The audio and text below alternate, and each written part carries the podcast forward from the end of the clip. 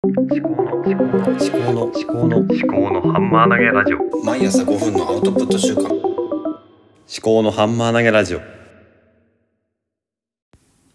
考のハンマー投げラジオ。この番組は記憶喪失に備えるために自分のバックアップを取っていく番組です。皆様いかがお過ごしでしょうか。今日は昨日に引き続き、まあ、読書について話をしたいと思います。でえっ、と読書ですよね。でなんだろうな。そう。まカタリスト書館っていうのを YouTube 番組で作ろうかと思います。でそれはな本の内容を実践するという読書の3つ目の段階を強化するため強化まあなんだろうな。バックアップというかなんだろうね。サポートするためのあの仕組みにしたいと思うんですよね。であの読んだ内容を自分の中で噛み砕いて自分のものにしてそれを自分の実生活で生かしていくっていうことができればいいっていうのが目的なんですけどもじゃあねその噛み砕いて自分のものにして自分の今までの経験とか知識とか、えー現在のじ実情とか状況とか課題とかそういったものに照らし合わせてじゃあ私は読んだ本をどのようにあの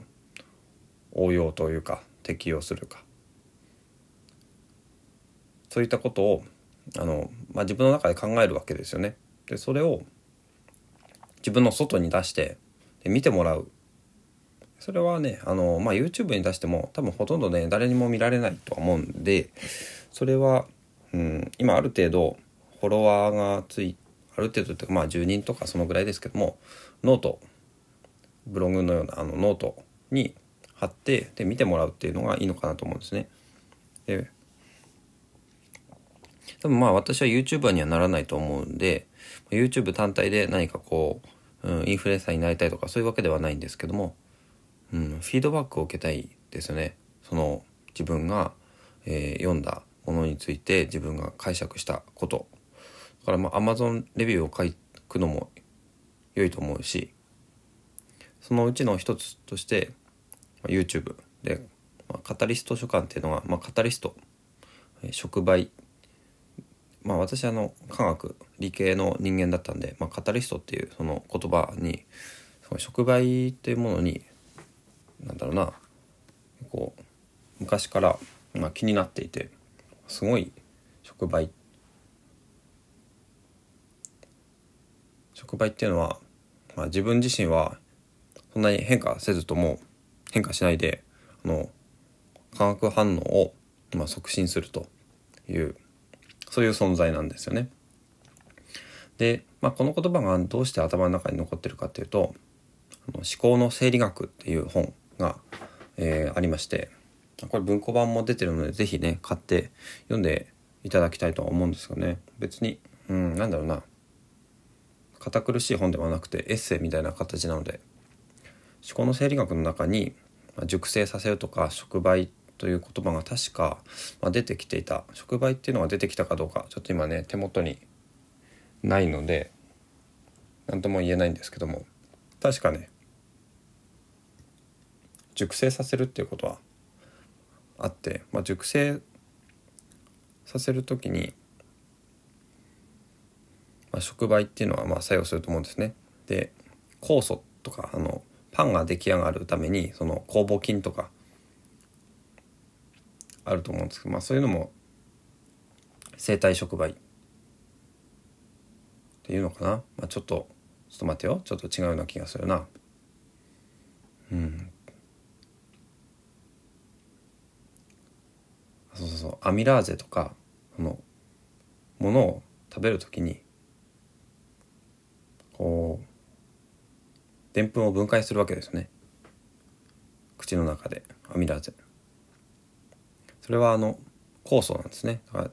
生物がまあ作った触媒ということで生体触媒っても言うんですけども、まあ、触媒っていうのはまあ自分の自分のとか身の回りの生活の中に至るところに存在するわけですよね。で私もそのまあ大きな意味で触媒の一つになろうという思いがまあありまして私が読んだ本を世の中に対して自分という触媒をまあ作用させてまあ自分と自分の生活と自分のいる世の中に対して何か作用を引き起こすそういうことをやりたいなと思っているんですね。で本をアウトプットするための手段として、まあ、Amazon レビューを書くとか、まあ、文章で表現するあとは図解で Twitter で結構その本の図解をしてる人って結構いるんですけど私まあ全部をね見てるわけじゃないんですけどちょっとねなんか図解というよりはただパワーポイントに要点をまとめただけっていうようなそういうようなツイートも見受けられたんですよね。それはなんかね違うんじゃないのかなと思うんですね。自分の頭で考えて自分の経験と照らし合わせてアウトプットしないとただの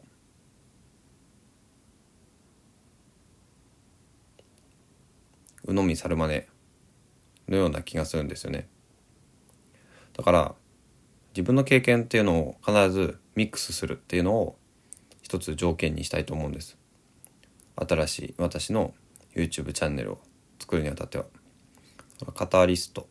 と図書館を掛け合わせてカタリスト図書館。でカタリストっていうのは、まあ、結局その自分の経験とその読んだ本っていうのを反応させるでその結果を図書館として残していくとそういうものですね本の解説してる YouTube なんてのはいくらでもあるんですよね。だから、まあ、サラタメさんとかあの中田敦彦さんとかが、まあ、モデルになるんですけども私にとっては必ず自分の解釈が入るんですよね補足とか。でその辺りをモデルにして新しい仕組みを作っていきたいなと思うんですね。ちょうどうんと Voicy で聞いた話で音声配信を続けるために必要なことって何なのかっていうことを話されてる方がいてデータが新しいデータを入れるっていうこと。そのなんだ。携帯とかで言えばハードウェアがあってで OS があってアプリケーションがあってっていうところまではいいんですけど まあそのアプリケーションが動くためにはデータが欲しいんですね。で、まあ、人間で言えば体が、えー、ハードウェアで、えー、頭が OS、まあ、考えるっていうところでアプリケーションっていうのがそのねあの得意分野とかですかね。でその得意分野について話をしていくためにはネタが欲しいんですよね。じゃあこの私の新し